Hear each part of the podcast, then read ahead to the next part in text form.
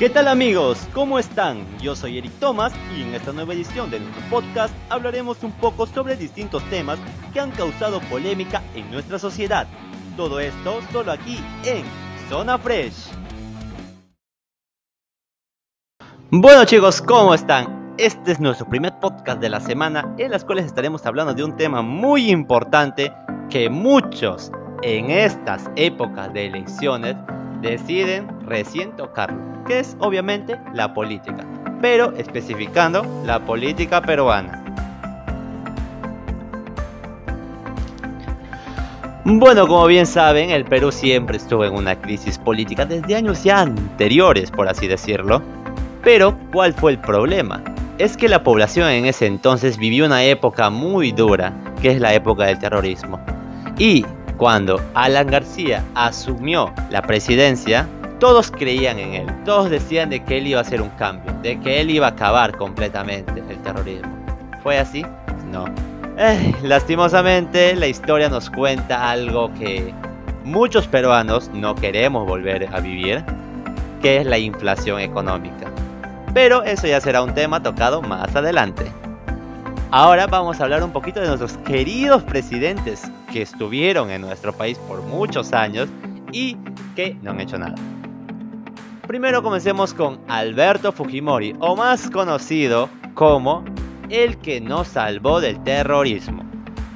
Así como lo conoce mucha gente y muchos simpatizantes del partido de Fuerza Popular.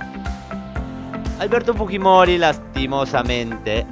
Ah, ¿Qué podría decir de este presidente?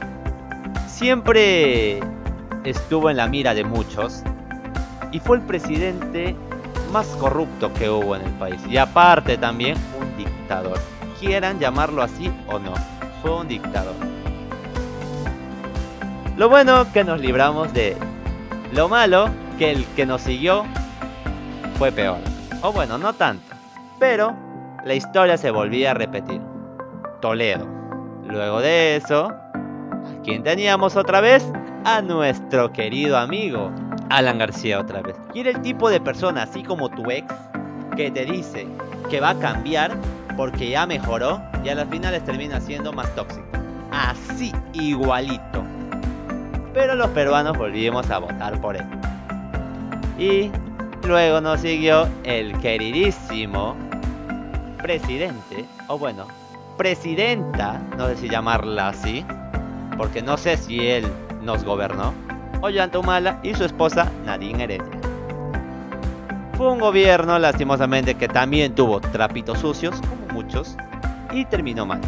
Y por último fue Pedro Pablo Kuczynski, que tuvo que renunciar lastimosamente debido a la presión que le metía la bancada de Fuerza Popular, que en esos tiempos tenía mayoría en el Congreso y que no hicieron nada. Por ende, asumió al cargo la presidencia el señor Martín Vizcarra, el lindo Congreso se encargó de vacarlo inconstitucionalmente. Luego nos sigue obviamente Manuel Merino y por último Francisco Sagasti. ¿Quién lo diría? Así de cagados estamos. Zona Fresh, informando y entreteniendo sin miedo a los prejuicios sociales. Todos los lunes a las 6 de la noche.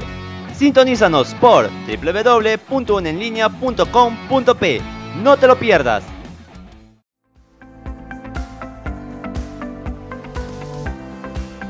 Pero bueno, ¿qué es lo que quiero llegar en todo esto? Los políticos últimamente que estuvieron participando en estas elecciones, todos tenían ideas muy buenas e ideas muy malas.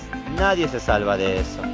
Por un lado teníamos a personas que tenían muy buenas ideas en lo que es educación, en lo que es igualdad y en lo que es para ayudar a las personas que más lo necesitan.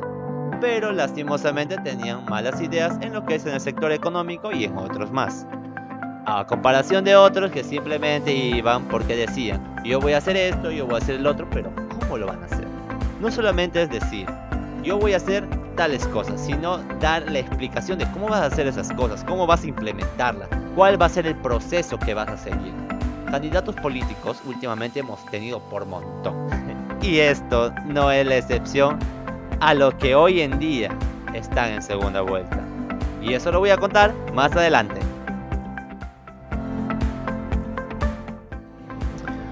Bueno, y siempre me hacen la pregunta de ¿y quién ganó el debate de este sábado?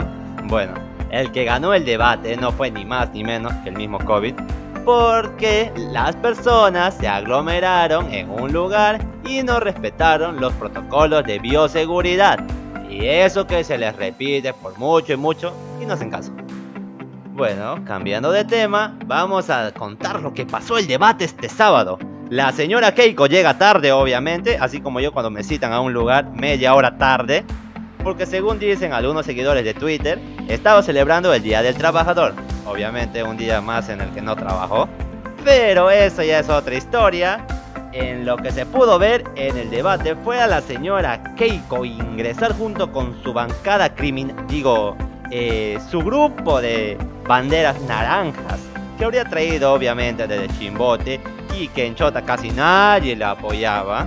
Pero aún así ahí estaba su gentita, claro, obviamente, esos que están diciendo, vamos Keiko, vamos, vamos Keiko, vamos, vamos a la presidencia.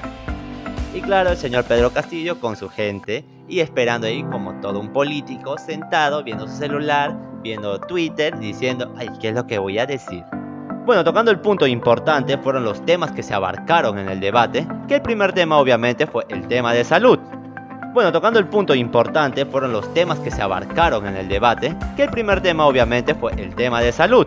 Pero, no sin antes mencionar el saludo que le dio el señor Castillo a todas las personas por el Día del Trabajo. Especialmente tuvo la amabilidad de felicitar a la señora Keiko Fujimori, aunque no sabían que trabajaba. Desde ahí, ¡pum! Empezó con todo y obviamente el marcador estaba 1 a 0 a favor del señor Castillo. Fue un golpe por golpe obviamente de parte del señor Castillo y una de sus propuestas en salud dijo que vamos a sanar a las personas sin esterilizarlas. Esto fue una indirecta clara hacia su padre Alberto Fujimori, que en su gobierno mandó a esterilizar a muchas mujeres, mandó a silenciar a muchas personas y a cortar el brazo a algunos periodistas, obviamente que no estaban de acuerdo con él.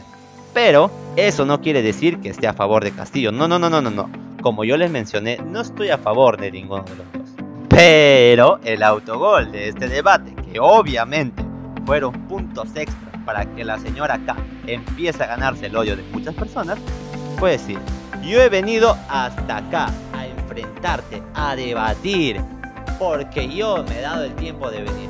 Señora Keiko, los debates no solamente se dan el día ¿Por qué se expresó de esa manera? Como si estuviera diciendo de una forma tan despreciable, en su tonito que se notó claramente racista y un poco discriminativa.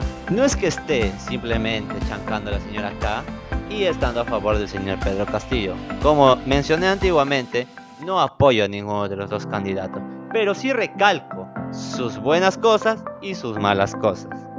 Bueno, la señora Keiko no sé qué buenas cosas tuvo, pero ahí está. El señor Castillo en este debate, ¿qué es lo que propuso? Propuso crear un Ministerio de Ciencia y Tecnología, algo muy innovador y muy necesario, por cierto, ya que el Perú es uno de los países donde se invierte muy poco en lo que es investigación y especialmente en tecnología. Y creo que implementar esto ha sido una decisión muy acertada de parte de él y muy aclamada por muchos. Pero esto no quiere decir que esté a favor del señor Castillo. No, como se vieron en sus entrevistas que le hicieron hace unas semanas, él mostró otra postura a cómo inició en la primera vuelta. Las ideas que había dicho en la primera vuelta los cambió de un día para otro. Y ahora en este debate, esas ideas que propuso en la primera vuelta se le escuchó claritamente. ¿Y dónde está el señor Castillo que nosotros queríamos diciendo que ha hecho un cambio? Pues ahí está, queridos amigos. Por un lado, tenemos a una señora investigada por corrupción, por liderar una banda criminal y por muchos antecedentes más que si los nombraría me quedaría corto para este podcast. Y también tenemos al señor Castillo, obviamente un pueblerino de campo, pero que atrás de él están involucrados gente que estuvieron en terrorismo, que estuvieron en actos de corrupción, investigados, procesados. Así que, ¿cuál es el lado bueno de estos dos? No hay ningún lado bueno. Tendremos que decidir quién de ellos va a ser el mal menor. Y siempre fue así en todo el Perú. Pero ¿qué se puede hacer? Los peruanos somos así. Lastimosamente, ya estamos aquí. Tarde o temprano tendremos que ver a uno de los dos en el sillón presidencial, querramos o no. Pero tenemos que pensar muy bien las cosas, investigar, leer el plan de gobierno de cada uno. No se olviden chicos, voten informado. Muchas gracias a todos por escucharnos en esta oportunidad. No se olviden de sintonizarnos la próxima semana aquí en Zona Fresh.